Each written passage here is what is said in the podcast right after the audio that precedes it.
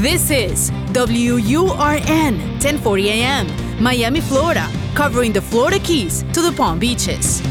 Actualidad Radio, un idioma, todos los acentos, una sola señal. Una emisora de Actualidad Media Group. ¿Cuáles son los límites de la mente? ¿De qué es capaz un ser humano si logra alcanzar el máximo funcionamiento de su cerebro? ¿Es posible programarse para tener éxito? Fronteras de la Mente, con Agustina Costa. Fronteras de la Mente. Solo aquí, en Actualidad Radio. Un idioma, todos los acentos, una sola señal. ¿Qué tal amigos? Gracias por acompañarnos en otra edición de Fronteras de la Mente. Les saluda Agustín Acosta. En el programa de hoy vamos a hablar de dos investigaciones diferentes que no tienen relación ninguna, no tienen relación alguna ni una con otra, ni coinciden de ningún punto. O sea, para los efectos vamos a, tener un programa dividido en dos mitades. Sin embargo, deseamos presentar los detalles superficiales de ambas cosas para que los oyentes de este programa estén al tanto de que existen centros de investigaciones científicas donde algunas de las mentes más brillantes del planeta están penetrando nuevas fronteras en el campo de la mente humana, la conciencia y el universo. El primero de los trabajos que vamos a comentar tiene que ver con la posibilidad de que en unas regiones de las células humanas llamadas microtúbulos, escuche bien el nombre, microtúbulos, o sea, tubitos en microscopio o al microscopio, radique el mecanismo de interconexión de los seres humanos o de los seres vivos con la inteligencia suprema o universal. Todas las células de organismos vivos, desde un simple protozoo hasta un ser humano, poseen microtúbulos, una investigación que hoy les traemos a ustedes ha descubierto que los microtúbulos pudieran ser los canales de comunicación de los seres vivos con el universo y con la divinidad. El segundo de los trabajos que traemos a ustedes está relacionado al descubrimiento reciente que indica que el cerebro humano tiene la capacidad de operar hasta en 11 dimensiones diferentes, algo que hasta ahora era impensable. Pero antes de examinar el primero de los temas, o sea, antes de hablar de los microtúbulos, Hablemos de algo que pudiera estar relacionado con esto, o a lo cual esta investigación de los microtúbulos pudiera dar algún tipo de explicación. Los creyentes son de la opinión que Dios opera en nosotros a través de las personas de maneras eh, insospechadas. La Biblia, que para los cristianos es la palabra de Dios, plantea que hay situaciones en las cuales nuestra acción y nuestras circunstancias están influenciadas por cosas del pasado, o mejor dicho, por las acciones de nuestros antepasados, de nuestros abuelos, bisabuelos, tatarabuelos. La Biblia habla de cuatro generaciones para atrás. Cosas que no nos sucedieron a nosotros directamente, sino a nuestros antepasados. Esto es lo que se llama la culpa o el pecado intergeneracional. Y a la liberación de esa culpa se le llama la sanación de antepasados o sanación intergeneracional.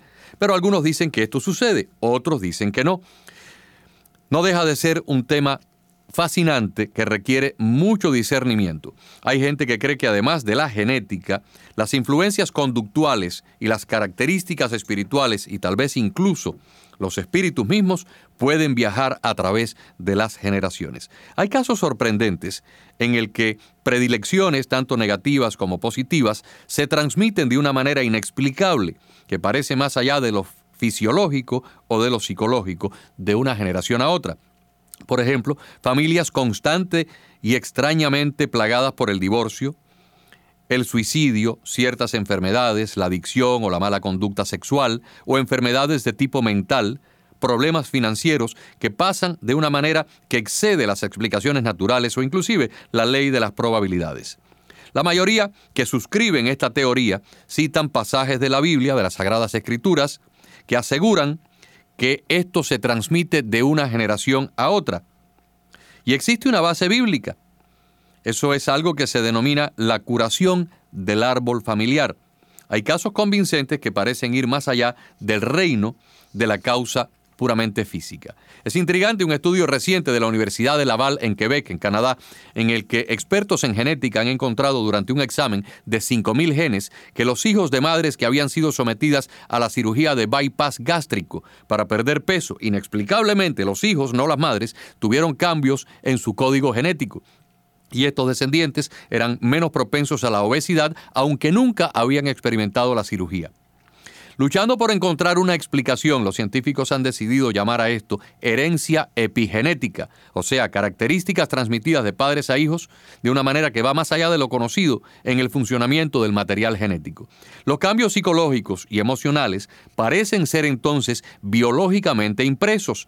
La nueva ciencia se centra en algo revolucionario, el efecto sobre la herencia de marcadores bioquímicos entre los nucleótidos de las células.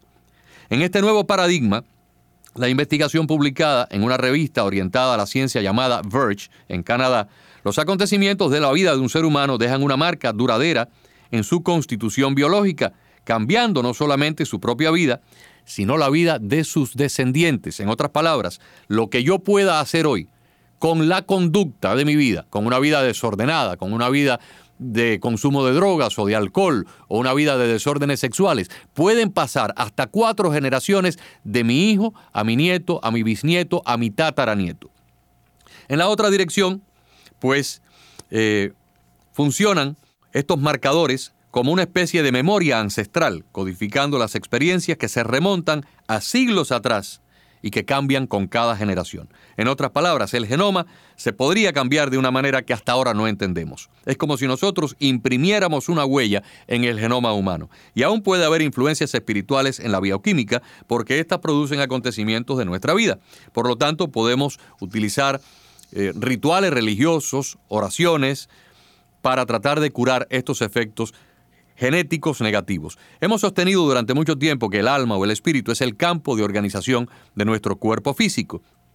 Lo que está en el espíritu, por lo tanto, si aceptamos esta tesis, se podría transmitir físicamente. Tal vez no son solamente las hormonas las que pasan de un padre a un hijo, sino también que habrían que tomar en consideración características de orden espiritual que se, se transmiten de una generación a otra.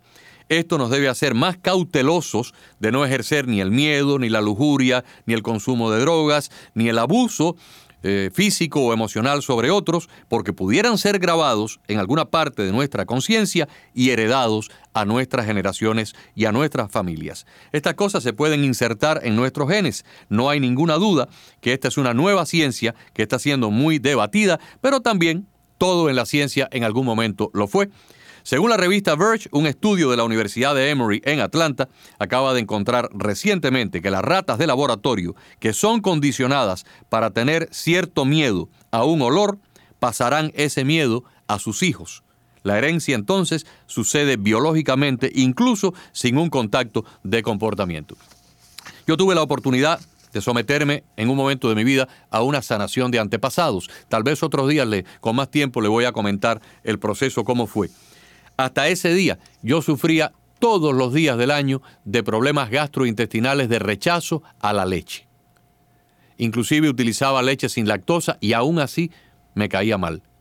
En el mismo instante en que terminó el proceso o a partir de ese día de la sanación de antepasados, desaparecieron por completo, sin ningún tratamiento físico y sin ninguna medicina, los problemas gastrointestinales en mi organismo. Nada más que puedo imaginar que algo se reorientó o se reorganizó a nivel de mis células que venía tal vez de una herencia familiar, porque todo el mundo en mi familia, de ahí para atrás, mi padre, mis abuelos, todo el mundo ha padecido del mismo fenómeno. Entonces, amigos, habiéndoles dicho que vamos a hablar de dos trabajos, vamos a entrar ya eh, directamente en el primero.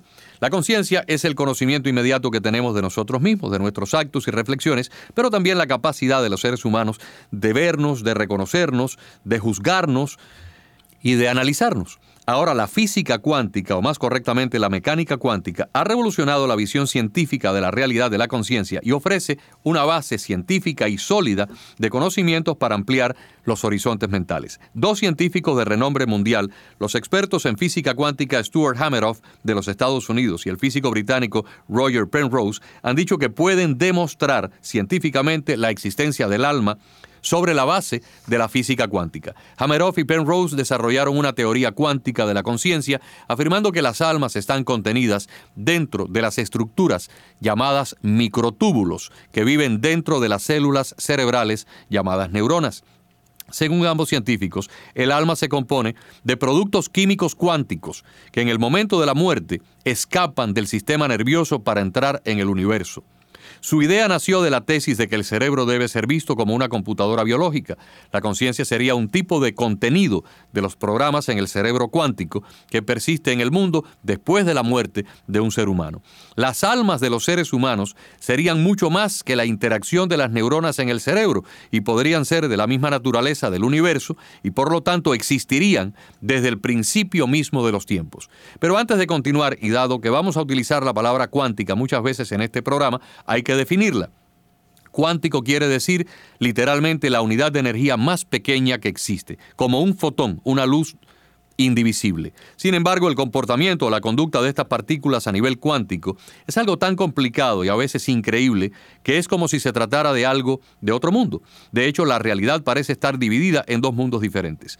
En el primero, el que todos conocemos, el mundo de la física clásica, de la física convencional, y el otro la física cuántica. El mundo clásico es el mundo de todos los días, el mundo familiar de las leyes del movimiento, del electromagnetismo, de la gravedad. Si usted lanza una pelota, su trayectoria, velocidad, ubicación pueden predecirse perfectamente y por eso nos permitió esta física convencional ir a la Luna, ir a Marte, ir a otros lugares.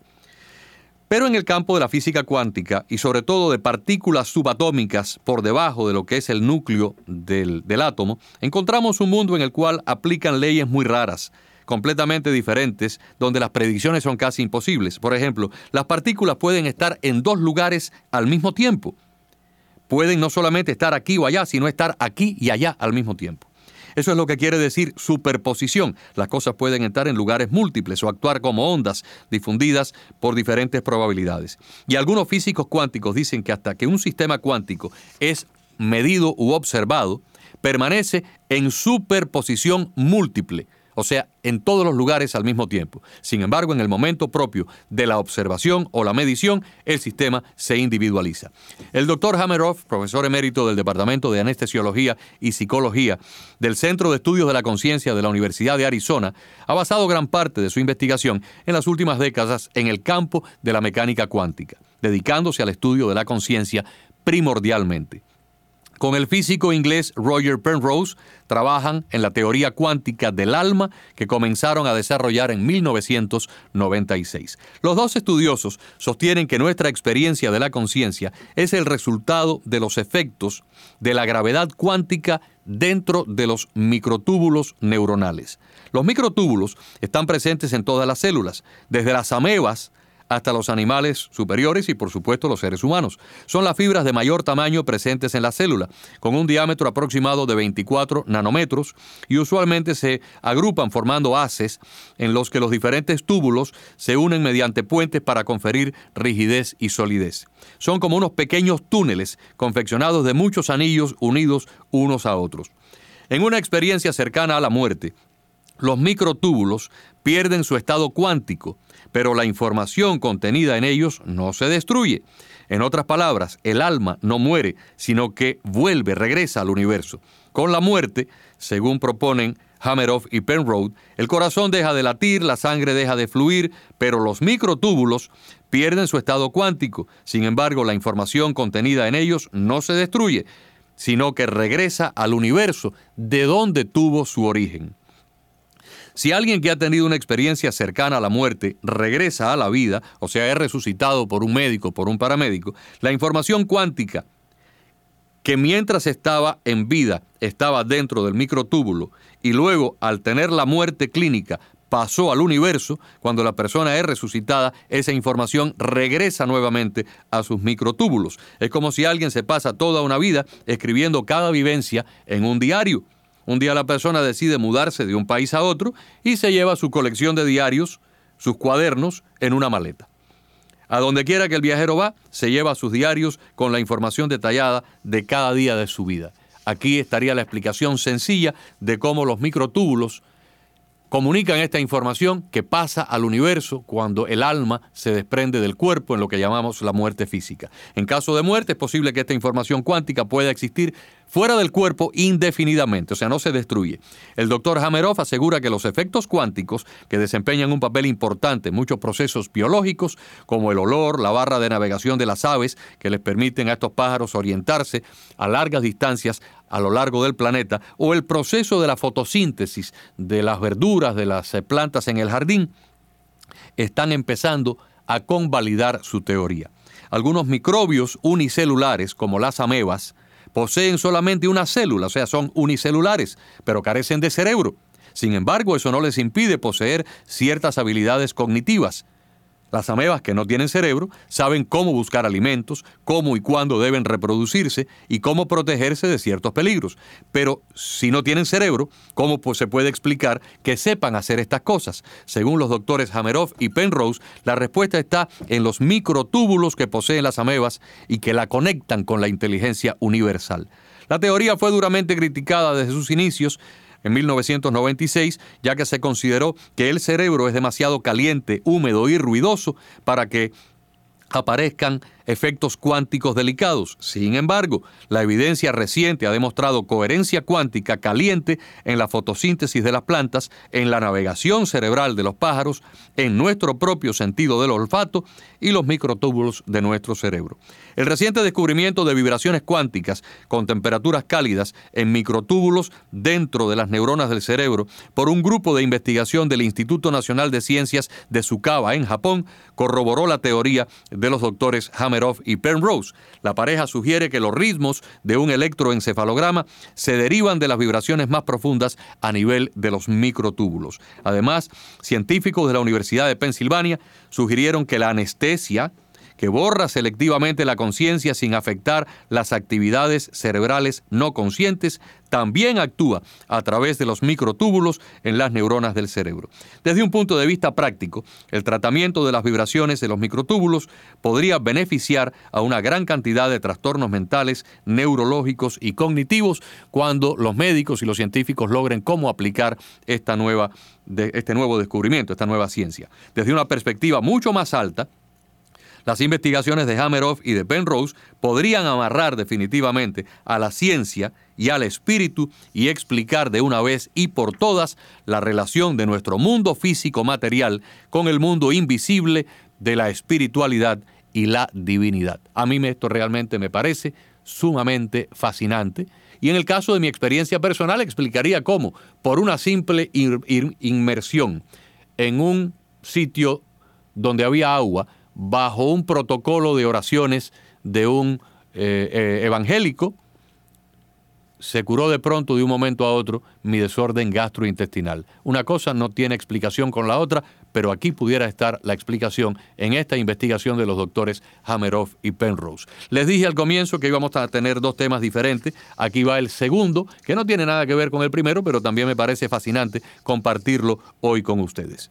Una nueva investigación ha descubierto que el cerebro humano funciona hasta en 11 dimensiones diferentes. El equipo del Centro de Investigaciones Blue Brain o Cerebro Azul determinó que en el cerebro existen intrincadas estructuras neuronales que quizás sirvan para realizar tareas complejas o conservar recuerdos. El neurocientífico Henry Markham director del proyecto, dijo que él y sus colegas han encontrado un mundo que nunca antes habían imaginado. El proyecto Blue Brain tiene como objetivo estudiar la estructura del cerebro de mamíferos, creando una simulación de todo el cerebro a nivel molecular. Esta ingeniería inversa del comportamiento permitirá avanzar en el entendimiento del funcionamiento del cerebro humano, pero también de sus disfunciones. El proyecto se inició en el año 2002, cuando Henry Markham fundó el Instituto de la Mente y el Cerebro y luego firmó un acuerdo de colaboración con la empresa de computadoras IBM. Entendemos el mundo en cuatro dimensiones, el largo, el ancho, el alto y el tiempo, tres de ellas espaciales y una relativa al tiempo, aunque los científicos creen que puedan existir otras que expliquen determinados fenómenos de la física. Si eso ya es difícil de asimilar, lo que ahora sugieren los científicos de Blue Brain un proyecto internacional para el estudio del cerebro, parece sacado de una película de ciencia ficción. Los investigadores de Blue Brain con sede en Suiza creen que en el cerebro pueden existir estructuras neuronales de hasta 11 dimensiones diferentes y todas operando al mismo tiempo. Y lo más interesante es que se preguntan si de esa intrincada arquitectura depende nuestra capacidad de realizar tareas complejas o si es el lugar donde se esconden los recuerdos.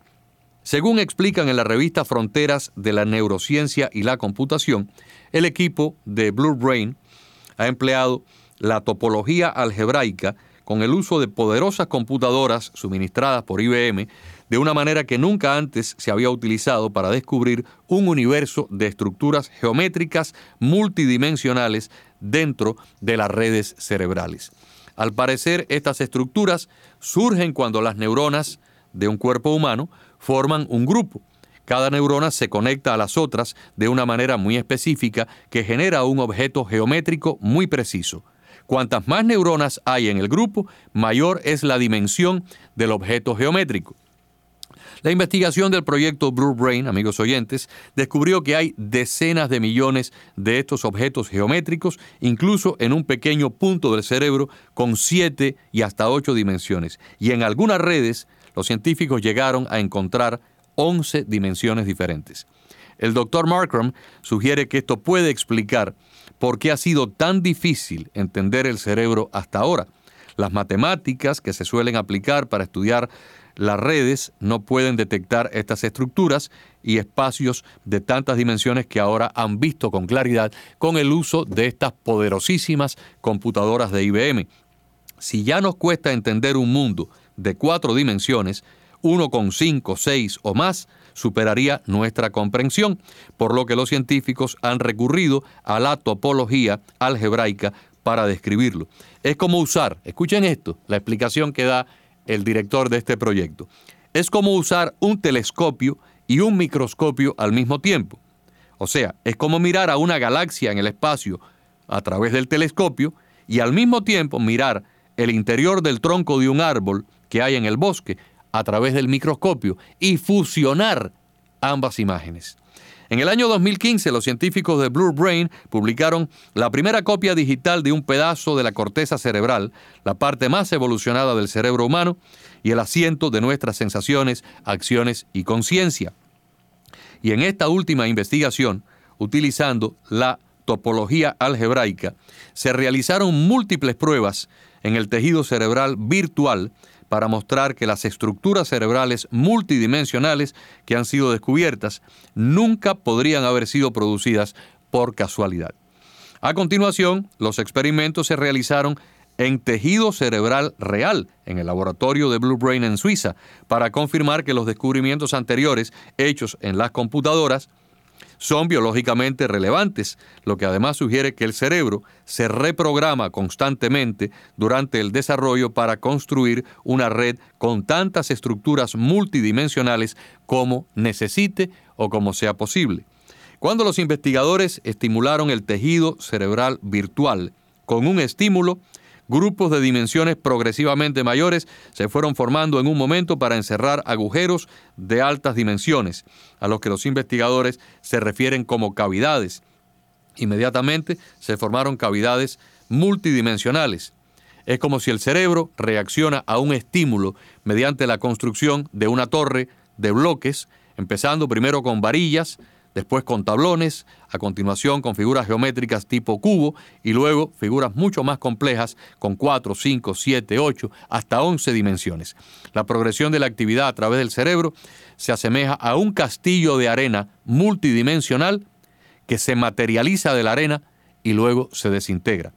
La gran pregunta que ahora se hacen estos investigadores es si la complejidad de las tareas que podemos realizar depende a su vez de la complejidad de los castillos de arena que el cerebro puede construir. La neurociencia también lleva mucho tiempo luchando por encontrar dónde es que se almacenan los recuerdos del cerebro y quizás pueden estar escondidos en esas cavidades de alta dimensión. Y no podemos aquí dejar de sugerir que lo que hablamos en la primera parte del programa, o sea, la investigación pertinente a los microtúbulos que ocurren dentro de las neuronas, pudiera de cierta forma explicar donde se guarda esa información que llamamos recuerdos. Porque en los programas anteriores del mes pasado y del mes antepasado, donde expusimos casos de personas que habían tenido una muerte clínica, cuando esa muerte se certificaba por los médicos o los paramédicos, o sea, cuando había una cesación de los latidos del corazón, una cesación de la actividad respiratoria, cuando no había actividad en el cerebro, o sea, se obtenía un electroencefalograma completamente plano y sin actividad eléctrica, puesto que ocurría una muerte clínica, entonces esa persona que moría y estaba 15, 20, 30, 35 minutos muerto y luego regresaba a la vida porque le habían dado electroshock o una resucitación artificial, contaba que en el momento de la separación del cuerpo y el alma, esa persona se fue al más allá, pero se llevó sus recuerdos. Recordaba cada detalle de su vida. Entonces, esos recuerdos, ¿dónde fueron almacenados? a medida que esa persona fue viviendo segundo a segundo, minuto a minuto, día tras día su existencia. La primera parte de la investigación indica de que esa información se almacenó en los microtúbulos de las células neuronales. Y según los doctores Hammeroff y Penrose, en el momento de la muerte clínica, esa información sale al universo, no se destruye, sino que se va con el alma o con el espíritu porque forma parte de la esencia energética de esa entidad. Cuando esa persona, después de un tiempo, es resucitada por los médicos en un quirófano o por los paramédicos en una escena de un accidente, al regresar a la vida, regresa también la información a sus microtúbulos. Y esto, de cierta forma, pues explicaría esta segunda investigación que se está haciendo con las computadoras de IBM en Suiza, donde los científicos tratan de determinar dónde es que se almacenan en el cerebro los recuerdos. Un objetivo a largo plazo de esta investigación europea es construir una simulación detallada y funcional de los procesos fisiológicos de nuestro cerebro. El doctor Henry Markram ha dicho que actualmente no es imposible, escuchen esto, no es imposible construir un cerebro humano y que si ellos continúan las investigaciones actuales, dentro de un periodo de 10 años podrán construir un cerebro, ya no en una computadora, sino en la realidad.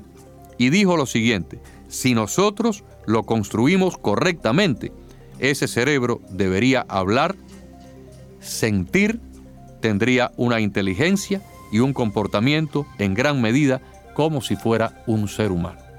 En otras palabras, mis amigos, que en los centros de investigación más avanzados del planeta, acá en los Estados Unidos, en Europa, en Japón, en otros lugares, científicos están cruzando las fronteras más inverosímiles de la mente humana. Por eso, seguimos adelante con nuestro trabajo semanal, tratando de compartir a ustedes algunas cosas interesantes algunas que son misteriosas, algunas un tanto incomprensibles, pero todas fascinantes, de eso que llamamos la conciencia humana.